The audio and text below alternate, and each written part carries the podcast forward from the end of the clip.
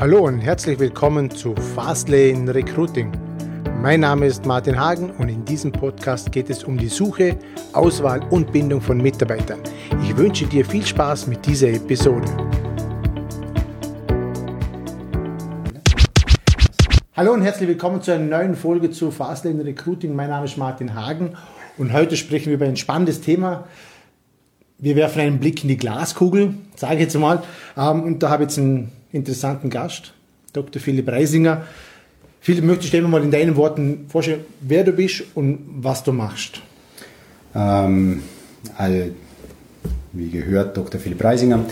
Äh, ich bin äh, Angestellter bei der, Zukunft, äh, bei der Future Management Group. Wir machen ähm, Managementberatung, Top-Management-Beratung im Bereich äh, strategische Ausrichtung von Unternehmen äh, für die mittel- und langfristige Zukunft. Ähm, das heißt, wir haben tagtäglich eigentlich äh, mit Zeithorizonten zu tun, mit denen wir uns beschäftigen, 2025, 2030, manchmal 2035 und schauen eben, was auf die Welt zukommt, was die Märkte, wie die Märkte sich verändern und wie Unternehmen sich zukunftsrobust auf diese Märkte ausrichten können. Das ist unsere, meine und unsere Hauptbeschäftigung bei der Future Management Group. Okay, jetzt sind wir eh schon im Thema drin, mhm. Thema Zukunft. Ähm, wieso löst das Thema Zukunft bei Menschen so Faszination aus? Also ähm, wir, wir, bekommen das immer wieder mit in Zeitungen, in den Medien, Prophezeiungen, Hellsehereien, Nostradamus ist uns allen ein Begriff. Ähm, was hat es mit dem Thema Zukunft auf sich? Also ich glaube, der, also da könnte man sehr, sehr weit ausholen. Mhm. Also ich glaube, der Mensch äh, hat grundsätzlich, will er wissen, was auf ihn zukommt. Ne? Das, der Zeit, äh, die Zeitdimension hat sich schlichtweg verschoben. Also wir kommen eigentlich aus einer Zeit der, der Homo sapiens, wo, wo Zukunft eigentlich nur die Gegenwart war. Weil wir hauptsächlich damit beschäftigt waren, uns sozusagen vor wilden Tieren zu schützen, Nahrungsmittel zu finden, Behausungen zu, mhm. zu bauen. Äh, das geben auch die, äh, das ist auch der, durch die Gehirnforschung eigentlich abgesichert, äh, dass der Mensch sich sehr, sehr schwer tut, über Zukunft nachzudenken, über, vor allem über seine eigene Zukunft nachzudenken. Der Mensch muss sich dafür überwinden, weil eben, weil er den Botenstoff Dopamin so sehr liebt. Wir sind dopaminsüchtig und Dopamin mhm. ist immer die Befriedigung im Jetzt. Also grundsätzlich, der Mensch äh, kommt aus einer Zeit, wo er eben nur in der Gegenwart gelebt hat und Zukunft war, war irgendwie nebulös, hat es auch nicht wirklich gebraucht, eben weil die, den Erhalt der eigenen Gesundheit, der Erhalt des, des eigenen Lebens war viel zentraler und ist viel mehr im Moment drinnen gestanden. Sobald die Zivilisation sich fortgeschritten hat, war, ist praktisch diese, diese, diese Zukunftsneigung äh, des Menschen gewachsen. Man wollte eben durch den Ackerbau etc., man musste sozusagen die Ernte prognostizieren, man musste eben schauen, wie viel muss ich bevorraten, damit ich eben mhm. äh, über den Winter komme und so weiter. Also durch die Sesshaftigkeit kommt diese Zukunftsdimension hinein. Ähm, auch wiederum sehr äh, lebensnah. Und erst viel später in der, in der kulturgeschichtlichen Entwicklung haben wir eigentlich das, was wir eben, wie, wie, wie du eben gesagt hast, dass eben äh, mit Nostradamus und was immer die, die Weissagungen, wie sich Zukunft entwickeln wird und so weiter, weil eben der Mensch wissen will, wohin er geht als Gesellschaft, äh, was ihn erwartet, damit er sich im Normalfall rüsten kann. Äh, für diese Zeit, sich robust aufstellen kann. Ähm, und, und deswegen hat dieses Thema ähm, rele äh, extreme Relevanz. Das andere ist, glaube ich, was man, was man nicht unterschätzen darf, dass eigentlich Zukunft immer schon vorhanden ist. Mhm. Äh, Zukunft geschieht in unseren Köpfen äh, wir, äh, eben das Paradebeispiel, das alle zitieren, das kann man hier auch nur wieder wiederholen, ist eigentlich so Star Trek und was immer, was wir alles vor Augen haben. Viele Dinge, die dort eben sozusagen intuiert waren, die man, die man als Gadget eben in den Film hineingebracht sind, heute Wirklichkeit. Wir tragen das jeden Tag mit uns, mit dem Smartphone etc. Wir haben alles drüber ähm, vom Gesundheitscheck über Terminplanung, über Routenplanung, über was auch immer alles, können wir alles äh, über dieses Device abbilden. Ähm, Zukunft ist immer präsent, sie ist latent da, wir schaffen sie, äh, wir, wir, basteln selbst dran mit. Äh, es ist nur, und sie ist, was man auch eben sagen kann, tatsächlich ungleich verteilt. Mhm. Also wir haben, das ist etwas, was mich immer fasziniert, wir leben ja in einer Parallelwelt, weil wir haben immer noch Pygmäenstämme irgendwo im Dschungel, die mit der Zivilisation noch nichts zu tun hatten, in dem Sinn, oder nur sehr wenig, die oftmals noch Steinwerkzeuge verwenden, die mit denen sie alles tun können, was sie wollen.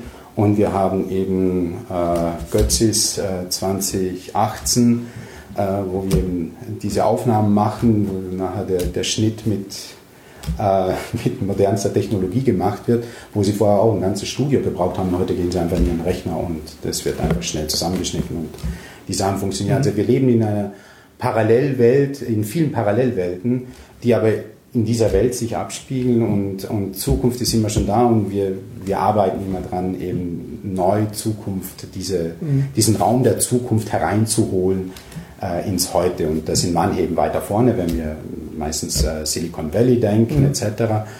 Und eben manche sind eben äh, ein bisschen hinterher. Ja. Wenn jetzt wenn ich jetzt mit Unternehmen spreche und sage, okay, ähm, wie schauen die Zukunftsprognosen aus, wie wird sich der Markt in 10, 15 Jahren entwickeln, dann höre ich von ganz vielen, in der heutigen Zeit kann man gar nicht so weit vorausschauen. Die Zeithorizonte sind viel kürzer geworden, es entwickelt sich alles viel, viel schneller. Ähm, wie siehst du das? Lässt sich doch noch 10, 15 Jahre vorausschauen oder muss man mittlerweile wirklich in kurzen Zeithorizonten denken? Ich, ich glaube, man, man braucht beides. Ähm, also wenn, als, als Unternehmensführer muss man, also, ja, muss man eben tatsächlich weiter vorausdenken. Ähm, und ich glaube, dass das möglich ist, verantwortet möglich ist, ähm, wenn man eben systematisch Zukunft betrachtet, äh, verschiedene Zukünfte voneinander unterscheidet. Also mhm. Zukunft ist nicht Zukunft. Äh, es gibt sozusagen die Prognosen, äh, also so eine wahrscheinliche Zukunft, äh, wo wir eben mit Prognosen, mit Studien, was immer irgendwie abtasten können, wo wir auch äh, zum Teil mit aller Vorsicht immer auch quantifizieren können, in Dollar oder was auch immer. Wir haben überraschende Zukünfte, also Disruptionen, die man selten voraussehen kann, aber die auch stattfinden, mit denen man rechnen muss. Mhm. Und wir haben Zukunft auch als, als Chancenspektrum weil sie, weil eben, weil sie offen ist. Sie, es ist nicht vordefiniert, wie Zukunft sein wird. Das ist ja auch ein Irrtum, dass man oft glaubt, ja, eben alles geht in diese Richtung, deswegen muss es so kommen. Nee, es muss nicht so kommen. Es kann Disruptionen geben, die plötzlich komplett neue Konstellationen ermöglichen, neue Welten eröffnen. Also Quintessenz auf die Frage, ja, man, man kann vorausschauen, äh, mit aller Vorsicht immer, weil es ist eben nicht da. Zukunft ist mhm. noch nicht verwirklicht, ähm, gehört mit zu deren Definition.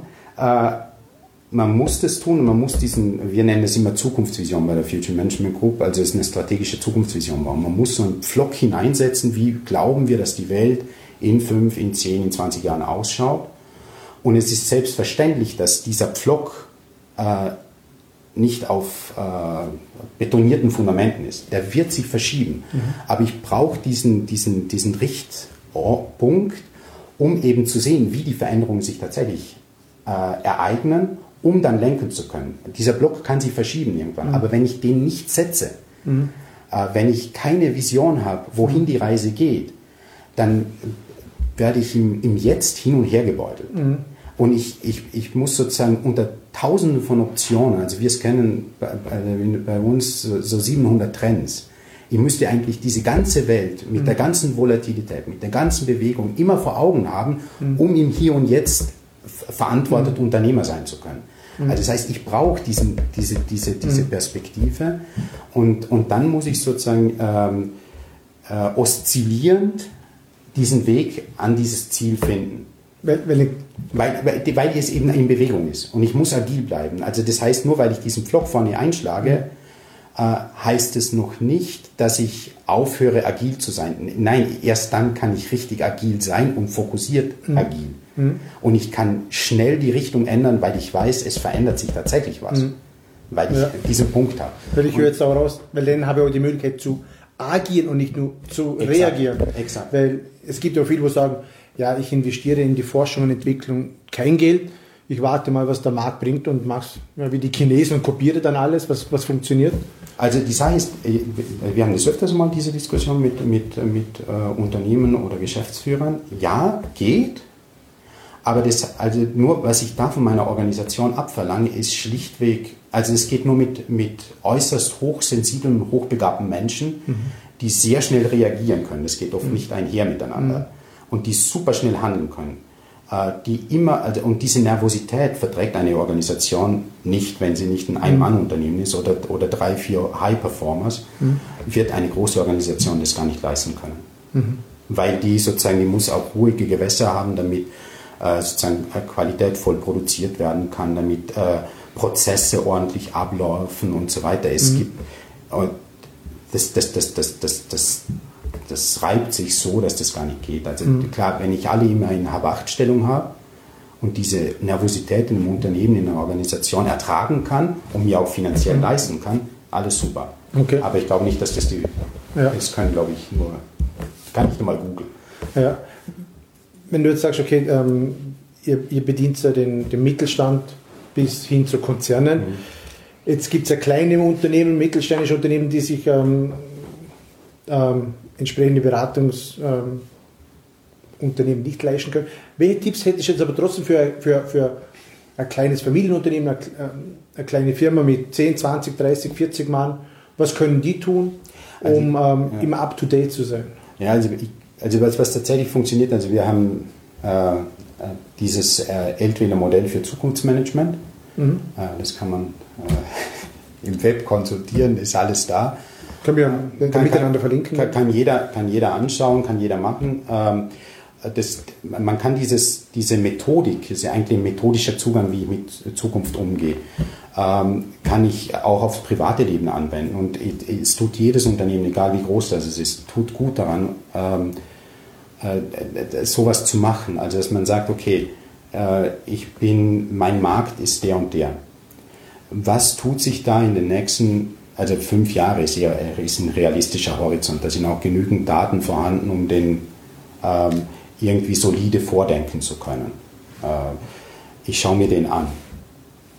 Ich schaue mir, was sind, äh, was sind die großen Verschiebungen was und dann eben, was bedeuten diese Verschiebungen äh, für mich, für mein Unternehmen, was sind meine Zukunftsannahmen, also was, mhm. was ist mein Bild aus den Daten, die ich dafür gesammelt habe. Mhm. Äh, und gut, äh, gut tut man daran, wenn man mehr, wenn es mehrere Personen sind, die im Unternehmen Verantwortung haben, das ist ja auch bei kleinen Unternehmen so, dass man sich gemeinsam mit dem Management Board an den Tisch sitzt und die gemeinsamen Zukunftsannahmen abcheckt, mhm. damit man ein, ein, also damit man auf ein gleiches Bild hinarbeitet. Mhm. Weil das ist, wir gehen oftmals davon aus, dass unsere Kollegen, die ja dieselbe Tätigkeit machen wie wir, dass sie auch dasselbe Bild vom Markt haben und wie mhm. er sich entwickelt. Und das stimmt nicht. Also das stimmt wirklich nicht. Also wir können mal so stille Post machen. Äh, was, was denkt ihr, was die nächsten fünf bis zehn Jahre entscheidend sein wird? Und soll jeder für sich schreiben und dann offenlegen. Und es wird sich, was bleibt gleich, was verändert sich, mhm. etc. Und das mal stille Post machen und dann umdrehen und schauen, miteinander vergleichen. Es wird, dramatisch, es wird dramatisch anders sein. Mhm. Und dass man das mal miteinander macht, weil das ist schon alleine eine Kräftebündelung, eine Konzentration von Kräften, äh, die un unwahrscheinlich ist, dass man dasselbe Bild hat äh, vom Markt. Dass man dann schaut, und das kann auch jeder machen, was könnte mich überraschen? Ähm, Überraschungen sind sehr unwahrscheinliche Dinge, mhm. äh, die kommen können. Wenn sie aber kommen, haben sie einen enormen Impact. Äh, Impact muss aber, kann sowohl positiv als auch negativ sein. Mhm. Meistens denken wir negativ. Mhm. Also es haut mich aus den Socken. Mhm dass man das klar vor Augen hat, weil dann kann ich für, für solche Situationen schon eine Schubladenstrategie entwickeln. Mhm. Also das heißt, ich, ich sichere mich dahin ab. Ähm, da, und das ist eine kurze Übung, aber die verschafft mir plötzlich mhm. wieder Ruhe im, im Tagesgeschäft, damit ich mich dort mhm. fokussieren kann. Ähm, schau, was, was kann ich, wie kann ich, also Chancen denken auf, auf zweierlei, äh, in zweierlei Hinsicht. Ähm, was bietet dieser Zukunftsraum, der sich mir auftut, also mein zukünftiger Markt, an Chancen, wo ich neues Geschäft generieren kann. Mhm. Eine, eine Dimension. Zweite Dimension von Chance, wie kann ich mein Unternehmen für diese Zukunft chancenreich aufstellen? Mhm. Und dann aber das Unternehmen nicht unidimensional denken. Also die meisten, wenn sie ihr Unternehmen denken für die Zukunft, ist ja meistens nur die, die Verlängerung von heute. Mhm. Äh, kann man machen, ist aber ziemlich langweilig und auch nicht sehr profitabel, sondern dass man wirklich versucht, drei, vier Kandidaten von diesem, vom eigenen Unternehmen zu denken, wie das sein kann. Also rational verantwortet bis hin zu einem fast beinahe utopischen Gedanken, den ich aber noch rational verantworten kann. Mhm. Und dass man dann die mal gegeneinander matcht, argumentiert im Management Board ähm, und schaut, was ist tatsächlich das Beste aus jedem, mhm. was wir auch verwirklichen können. Okay. Und sich dadurch sozusagen eben die eigene Zukunft im Unternehmen zu, zu gestalten und, äh, und eben vielleicht das Unternehmen auch neu zu denken, mhm. immer wieder neu zu denken. Ja. Ähm, und dann muss man sie eben operationalisieren, hineintragen, diese, diese frohe Botschaft sozusagen in, in die Belegschaft, damit eben alle gemeinsam an dieser Zukunft arbeiten, damit alle dasselbe Bild mhm. haben, weil oft haben wir, alle haben ein, jeder hat ein Bild. Also jeder braucht so, äh, ein, ein Bild für sich, damit er das Puzzleunternehmen, also damit er auch seinen Job ausfüllen kann. Äh, die meisten Chefs sind aber so, dass sie die Angestellten puzzeln lassen ohne Vorlage. Und das ist gemein und ist auch schädlich, mhm. äh, wirtschaftlich schädlich.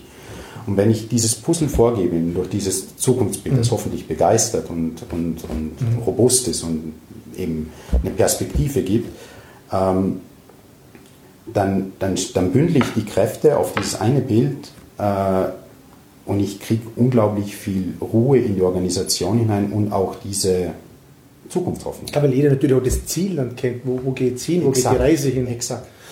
Du hast vorher gesagt, die Eltwiller... Das Eltwiller Modell für Zukunft. Eltwiller Modell. Ja.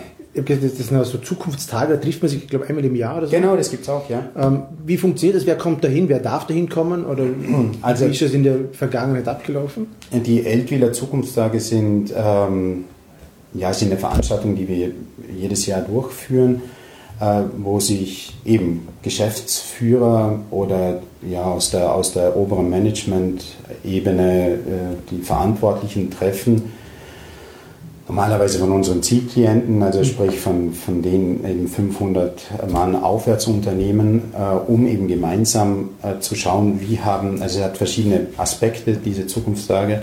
Das eine ist, dass man gemeinsam schaut, was tut sie in der Zukunft, was sind so Trends, Themen, Technologien, die auf uns zukommen, äh, die, die sozusagen lustig sind, inspirieren mhm. oder die wirklich etwas mit unserem Geschäft machen. Mhm. Und das andere ist voneinander lernen. Mhm. Und das ist, glaube ich, tatsächlich ein richtiger Hebel, dass man eben sagt, wie machen andere Unternehmen vergleichbar mit mir oder aus anderen Branchen ihre Zukunftsstrategie, ihre Zukunftsarbeit? Wie gehen die es an, wenn sie sozusagen eine Mittel-Langfrist-Strategie aufbauen für das Unternehmen, wenn sie Unternehmen neu ausrichten, wenn sie neue Geschäftsfelder suchen, wenn sie äh, und sei es sozusagen fast das Einfachste, ein Trendradar mhm. machen. Was, was waren deren Kriterien? Also, dass man einfach voneinander lernt, äh, sich inspiriert, äh, austauscht ähm, und dafür sind die Eltwiler Zukunftstage eigentlich eine gute Plattform. Mhm. Okay. Und, ähm, ja. Kommt eher die größeren Unternehmen oder ist es offen für alle? Oder ist es da nur auf Empfehlung? Ist da wirklich nee, ich glaube, man, ein geschlossener also, also ich, ich, Ganz ehrlich gesagt, äh, habe ich es keinen nachgeschaut. Man kann sich anmelden, muss aber angeben, äh, glaube ich, welchem Unternehmen und welche Rolle man hat. Und Natürlich. In der Regel, äh, also ja, kostet ja was, oder? Es kostet was, aber kommen kann eigentlich so jeder. Also der sich das leisten kann und der, der eben äh, unternehmerisch tätig ist. Mhm. Also, ja schon mal der erste Schritt für, auch für ich sag mal, ein kleines mittelständisches Unternehmen, Absolut. zum nochmal äh, da nee. reinschnuppern in das Thema, okay, was betrifft mich das, kann ich da was rausnehmen, Netzwerken? Ist absolut, es ist vor allem ist halt auch ein super Networking-Ort, äh, Networking-Ort, äh, dass, man, dass man eben ja, mit äh, Verantwortungsträger auf gleicher Augenhöhe eben äh, austauschen kann. Okay, das ist hochinteressant. Das kann man mit, mitunter miteinander verlinken, ja, genau. das kann sich ja jeder mal informieren, wie das Ganze funktioniert. Jetzt ähm, würde jetzt mal einen Schwenk machen in unsere Branche, Thema Mitarbeiter, also Mitarbeiter ähm, in Unternehmen. Ganz viele Unternehmen von mir, jeder spricht von Fachkräftemangel, jeder tut sich schwer bei Mitarbeiter, mhm. bei der Mitarbeitersuche, auch bei der Mitarbeiterbindung, weil die, die Intervalle auch immer kürzer werden. Die Mitarbeiter binden sich nicht mehr 20, 25 Jahre, sehr, sehr selten mhm. an ein Unternehmen, weil sie entweder brauchen sie Abwechslung oder sie möchten in einen anderen Bereich gehen. Ja vor welcher Herausforderung stehen wir in Zukunft? Aktuell haben wir unser Problem, wir wissen ja, wie man die Leute kommen, wie wird sich das, wird sich das in Zukunft noch verschärfen? Welche Unternehmen ähm, werden in Zukunft führend sein? Wenn, auf welches Pferd muss ich jetzt in Zukunft setzen bei der Mitarbeitersuche oder Mitarbeiterauswahl? Ähm, wenn ihr einen Vorspann machen mhm, bitte. Ja. Ähm, die, also ich glaube, was wir, was wir, was, was man oft noch, also in den Medien liest man relativ viel mhm. davon, aber man glaubt es nicht wirklich.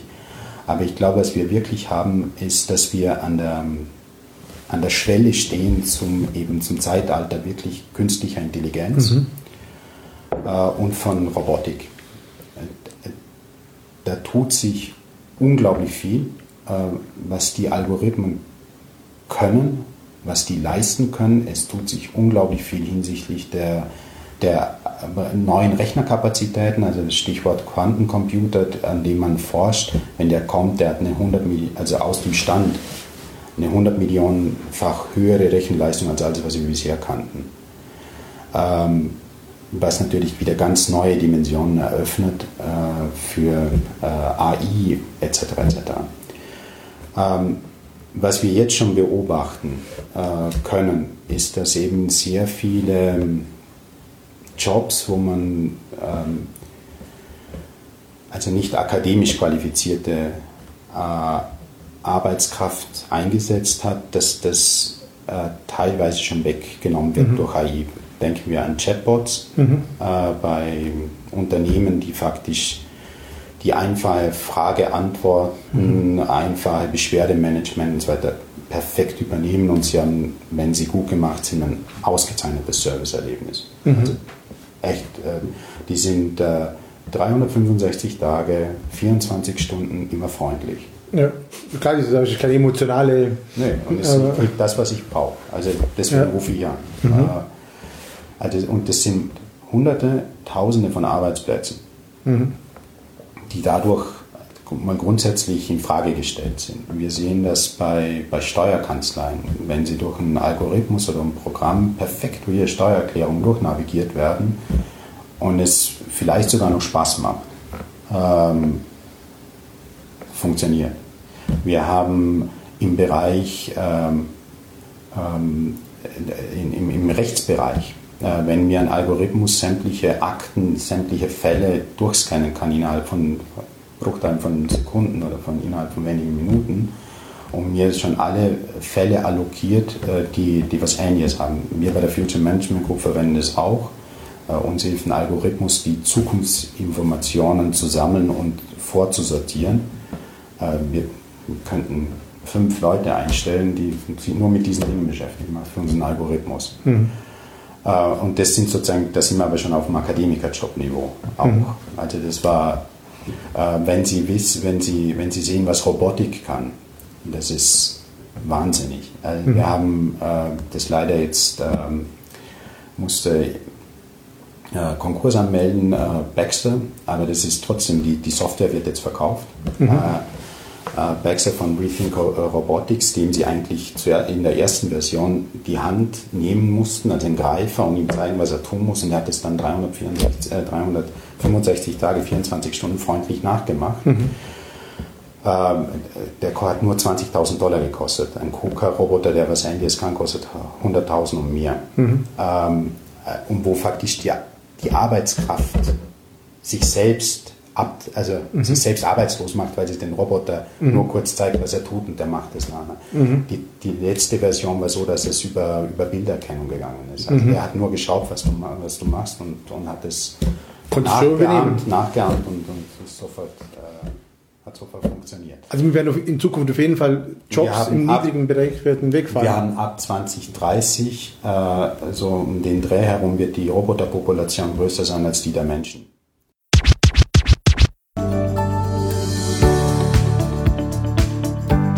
Ich bedanke mich recht herzlich fürs Zuhören und ich freue mich, wenn du auch beim nächsten Mal wieder mit dabei bist. Wenn dir dieser Podcast gefällt, dann schreib mir bitte ein Feedback bzw. eine 5-Sterne-Bewertung auf iTunes oder wo auch immer du das jetzt hörst. Ich wünsche dir natürlich bei der Umsetzung alles Gute und viel Erfolg. Bis zum nächsten Mal, dein Martin Hagen.